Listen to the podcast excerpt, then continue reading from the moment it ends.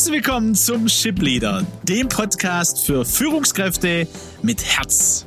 Mein Name ist Aleko Vangelis und an meiner Seite Peter Becker.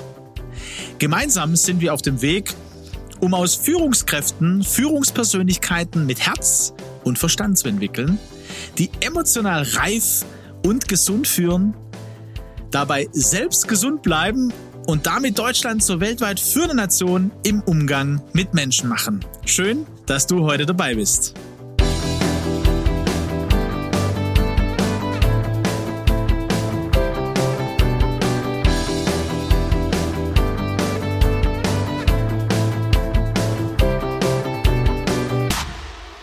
Peter, wir haben die letzten Wochen ähm, uns diese Irrtümer, Irrtum, Menschlichkeit, ähm, haben uns angeschaut, verschiedenste Punkte aus dem Artikel Manager Magazine. Für alle, die heute vielleicht das erste Mal reinhören, ähm, ja, so die letzten Wochen vom äh, Anfang April her kommend, könnt ihr euch gerne die Espressi ähm, mal anhören heute, wo wir da einfach einen Doppelpunkt dran setzen, die verschiedenen Punkte nochmal durchgehen und vor allem äh, aufmerksame Hörer wissen, wir waren auch als Community, als Head and Heart Community, haben wir zum ersten Mal Head and Heart Goes. Wir waren beim Unternehmen AEB in Stuttgart-Möhringen und haben uns mal angeschaut, was äh, uns eine Führungskraft, der Matze nämlich, der Teil unserer Community in Ludwigsburg ist, immer erzählt hat. Und da haben wir, glaube ich, ähm, interessante Impulse gekriegt, Peter, weil du hattest ja verschiedene Vorstellungen, ich hatte andere Vorstellungen.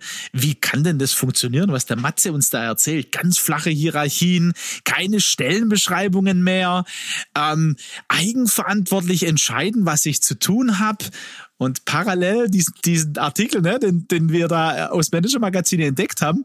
Und äh, die Punkte, ja, die sind ja so, ähm, könnt ihr euch auch noch, wie gesagt, anhören, ähm, so diese Herausforderung, ein Irrtum, Menschlichkeit versus Wirtschaftlichkeit, ne, ist äh, transformationale Führung, so das Allheilmittel. Dann ging es um Grenzen in der Übertragung von Eigenverantwortung, dass wir uns das auch nochmal angeschaut haben. Es ging um Raum für Selbstorganisation. Dann um die Frage, lösen Coachings und Trainings alle Probleme? Da haben wir uns auch drei Mechanismen angeschaut. Und der letzte Punkt äh, vom letzten, äh, von der letzten Woche vom Espresso, wozu dienen Konflikte? Also auch eine gute Konfliktkultur ähm, zu haben und dass es auch Zielkonflikte gibt. Und die wollen wir heute und wahrscheinlich auch noch in die nächste Woche hineingehen zum nächsten Espresso mal anschauen und auch mit diesen Erfahrungen, die wir bei der AEB gemacht haben, ähm, ja, vergleichen quasi. Ja, und das war ja für mich von Anfang an sehr, sehr spannend. Denn ich komme ja äh, aus der Elektrotechnik und dem Maschinenbau. Und was der Matze von der AEB berichtet hat, das erschien mir wie eine fremde Welt. Das war wie utopisch. Und wir haben ja auch ganz ehrlicherweise dann im, im regen Austausch festgestellt, dass man nicht alles auf jedes Unternehmen übertragen kann und dass es natürlich einen Unterschied gibt, ob ich ähm, in einem Unternehmen arbeite, das überwiegend Software entwickelt und Softwarelösungen für Unternehmen, oder ob ich bei einem Sondermaschinenbauer äh, beschäftigt bin, der eben Einzelfertigung, hochkomplexe Maschinen zu einem gewissen Zeitpunkt auch zur Fertigung auszuliefern hat. Also das war für mich eine, eine wichtige Erkenntnis daraus, dass man viel lernen kann und auch überlegen kann, was kann man übertragen, dass es aber keineswegs eben auch da den Königsweg gibt, wie man organisieren, wie man, wie man führen muss. Also es war ja auch interessant, äh, Peter, äh, um das zu ergänzen für die, die nicht da waren. Das waren ja die meisten. Wir hatten eine schöne Gruppe am Start und äh, der Matze war dabei und sein, sein Chef quasi, der Matthias, also beide Matthiasse. Und das haben die ja auch gesagt. Die haben gesagt, hey Leute, ähm, das ist unser Weg. Ja, äh, da spielt es auch schon eine Rolle, dass der Gründer vor 40 Jahren auch schon eine Kultur reingebracht hat, die uns ja nahe ist von Head and Heart, Peter, nämlich den Mensch im Blick, im Blick zu nehmen Unternehmen. Und das war damals vielleicht nicht typisch in allen Unternehmen oder auch gesellschaftlich, wenn man über Business gesprochen hat. Und die haben von Beginn an immer gesagt, hey, das sind, das ist unser Weg, das sind unsere Impulse. Und das war für uns, glaube ich, von Beginn an dann wertvoll zu merken, ja, okay. Und auch den Führungskräften, die dabei waren, vielleicht aus dem produzierenden Unternehmen oder aus der Versicherungsbranche, zu sagen, hey, das sind Impulse. Was bewegt sich da bei dir? Was kannst du mitnehmen? Genau. Und es ist ja, glaube ich, der Grundgedanke und diese Grunderkenntnis, ne, ähm, dass die in einem Unternehmen verborgenen Kräfte einzig und allein durch menschliche Führung freigesetzt werden können. Und das ist natürlich etwas, was branchenübergreifend für alle Unternehmen und Organisationen gilt. Und das ist ja diese Ausgangssituation, die, wie du gesagt hast, der Gründer von AEB schon vor vielen Jahrzehnten mit reingebracht hat. Und es ist eben jetzt sehr spannend, wie bei AEB über das hohe Wachstum des Unternehmens in Umsatz und Mitarbeitern man diesem äh, diese Transformation, auch wie muss ich meine Organisation weiterentwickeln? Wie muss ich meine Prozesse weiterentwickeln? Wie muss ich meine Führungskultur weiterentwickeln? Wie man das dort gestaltet und auch umgesetzt hat. Sehr spannend. Ja, also genau das ist der Punkt. Ne? Also da, ähm, wir haben ja in der ersten Folge diesen erste Irrtum, ne? Menschlichkeit versus Wirtschaftlichkeit und haben das dort erlebt. Nein, es ist kein Versus, das ist ein, ein Gesamtding. Man das muss beides du, im Blick haben. Man muss beides im Blick genau. haben und das ist ein Unternehmen, das gewachsen ist in den 40 Jahren, jetzt über 600 Mitarbeiter hat ähm, und nicht alle Mitarbeiter, und das war auch nochmal interessant, ne, sind äh, in diesem Bereich, ähm, wo, wo ganz viel auch in den letzten Jahren ausprobiert wird. Ähm, aber eben äh, alleine schon reinzukommen in dieses Gebäude. Ne? Von außen sieht man es vielleicht nicht ganz, aber wie es innen gestaltet ist, prägt ja schon Kultur äh, und wo man äh, gemerkt hat, okay, da ist äh, da, ja, da ist der Mensch im Blick. Da gibt's Orte.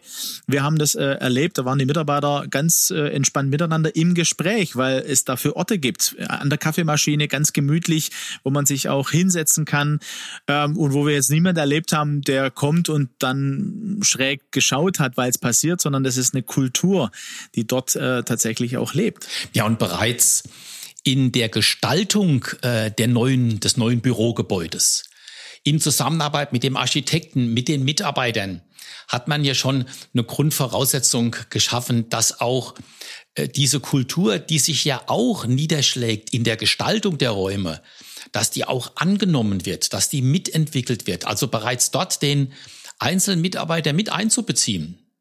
Ganz wichtiger Punkt. Ich erinnere mich, als wir angefangen haben, ne, ähm, die haben gesagt, hey, die haben die Mitarbeiter auch genommen und haben gesagt, hey, was denkt ihr, wie soll man auch die einzelnen Räume, ne, also weil die, die Räume unterscheiden sich ja auch, das kommt mir gerade, wo du erzählst. Und dann ist da äh, von den Mitarbeitern quasi eingeflossen, hey, das könnten wir uns so und so vorstellen. Und die haben das umgesetzt, ne, und das sind da so Meetingräume, also ein, ein Raum war zum Beispiel, da hat er gesagt, ja, mit äh, Bewerbern gehen wir da sehr gerne rein. Und dann sind wir da rein und haben wir gemerkt, ja klar, da würde ich mit Bewerbern auch sehr gerne reingehen, weil der war natürlich sehr schön und gemütlich, fast wie zu Hause, ne? Ähm, im, im, im Wohnzimmer könnte man sagen. Also das war auch ein Impuls natürlich, äh, der der ähm, äh, zeigt, ähm, hier wird äh, ganzheitlich gedacht vom Menschen her ähm, und, und äh, der Wohlfühlcharakter ist da, aber auch eben nicht nur, sondern ähm, sowohl als auch. Ja, ich denke, bei diesem Irrtum ähm, Menschlichkeit, in diesem ersten Fall ging es ja darum auch, dass man schon sich bewusst sein muss, dass der Mensch auch eine Funktion hat in einem Unternehmen. Der hat eine Aufgabe, der hat eine Rolle. Da müssen Anforderungen erfüllt werden. Und das war ja einer der, der Punkte, dass man, dass man dort auch eine gesunde ich nenne es mal tatsächlich eine gesunde Distanz zum Mitarbeiter entwickelt und es dort keine Vereinnahmung stattfindet. Das war ja auch so ein Punkt, der, der ähm, da herausgearbeitet wurde in dem, in dem Artikel. Und äh, dass eben der Mensch äh, auch, auch in anderen Lebensbereichen Verantwortung hat. Und das fand ich jetzt bei der AEB auch, auch sehr schön, dass die eben durch die Art und Weise, wie man dort führt, ne? also in, in, im Teil des Unternehmens ist ja die klassische Führungsorganisation aufgelöst worden.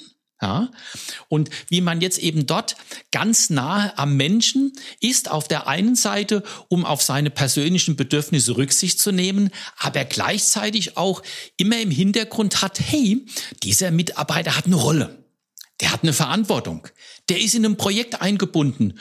Und wenn ein Kundenproblem existiert, wir müssen das lösen. Bis zum Zeitpunkt X, sonst, ste sonst steht beim Kunde am Ende alles. Ne? Und das fand ich sehr, sehr ähm, nachahmenswert, möchte ich fast sagen. Nachahmenswert dort gelöst.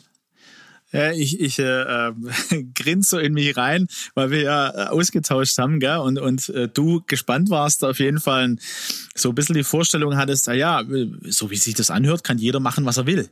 ja. ja. Und, und, und von deiner Erfahrung, die du berichtet hast, äh, dann zu merken, nee, nee, die haben schon sich was gedacht. Also wie gesagt, der Weg der ALB ist das ähm, auch in, im zweiten Irrtum, ne, die Grenzen der Übertragung von Eigenverantwortung.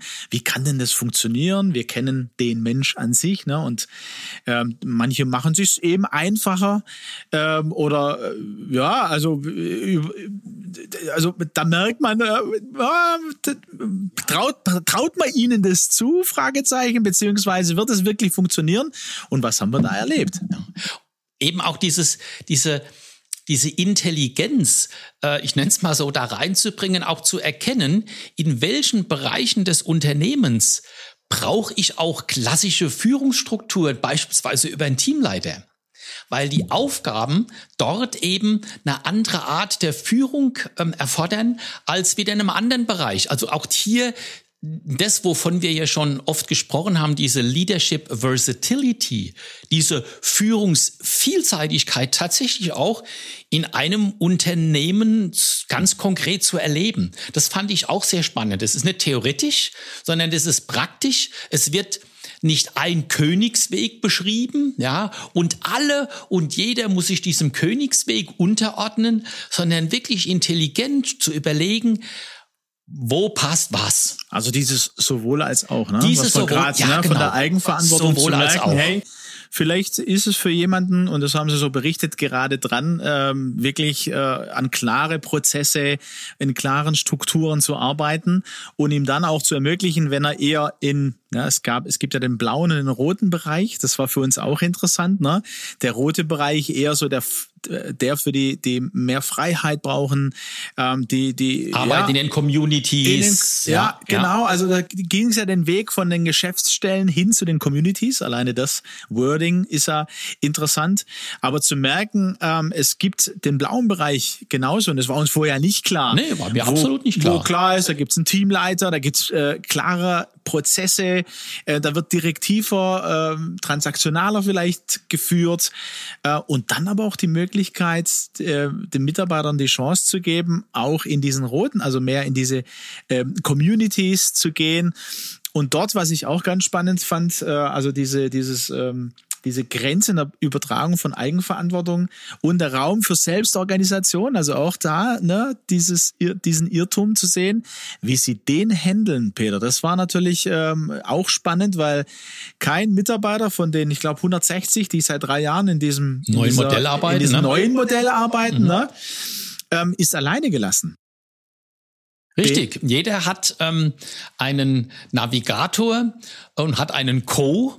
Ja, und, und beide kümmern sich letztendlich um, um diesen Mitarbeiter oder die Mitarbeiterin begleiten diesen eng. Ja, keine disziplinarischen Vorgesetzten im klassischen Sinne.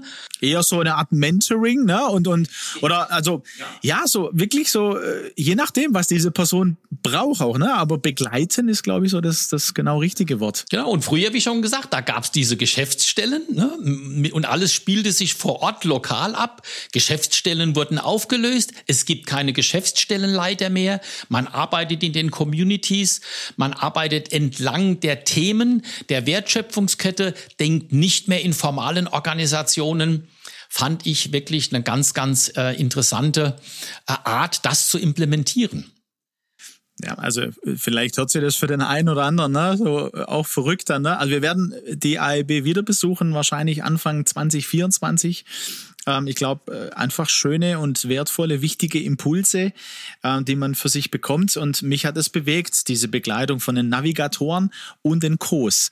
Also der Navigator sehr eng dran ähm, und und äh, jeder Mitarbeiter in diesem Bereich hat einen und ähm, mit den Co's eben da unterwegs zu sein und zu merken, ähm, wie das dann auch an den verschiedenen Standorten, also man kann in mehreren Communities quasi Teil sein und sich dort hineingeben und Dinge miteinander erarbeiten ähm, und wird dann begleitet. Und je nach äh, persönlicher Situation kann man dann reagieren, kann man äh, merken die, hey, ähm, im Moment wird's mir zu viel, weil zum Beispiel auch privat ähm, gerade äh, sehr viel unterschiedliches läuft und dann kann man da wirklich steuern und äh, äh, danach handeln.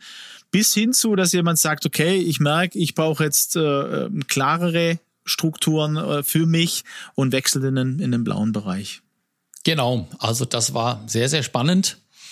Und ähm, es ging ja auch, auch weiter, aber ich schau mal gerade eben, mein, mein, Ex, mein, mein Espressi-Tässchen ist leer, Lego, ne? Wir sind gerade so richtig im Flow, spannendes Thema, aber ich denke für heute ähm, können wir da einen Punkt machen, denn ähm, die anderen Themen sind zu wertvoll. Und auch die Erfahrungen, die wir gemacht haben bei der AEB, als wir dich, lieber Zuhörer, liebe Zuhörerin, da lieber doch in den nächsten Espresso reinlocken wollen, um zu sagen, hör da nochmal rein, weil eine ganz spannende Sache. Ja, und für heute einfach mal überlegen, was, was bewegt sich da gerade bei dir, was hörst du gerade, ähm, je nachdem, ähm, wo du Führungskraft bist oder in welchem Unternehmen du bist, ähm, glaube ich, ist ganz, äh, ganz, ganz gut mal nachzuspüren, was bewegt dich gerade, wie sieht's bei dir in deiner Situation aus, wo äh, brauchst du ähm, im Moment vielleicht von der Kultur her eine Veränderung ähm, in der Führungskultur? Oder wo merkst du, okay, der ein oder andere Impuls, der wäre gut für mein Team, für meine Abteilung, für meine Mitarbeiter. Wir sind gespannt. Genau. In diesem Sinne sagen wir für heute, macht's gut. Macht's gut.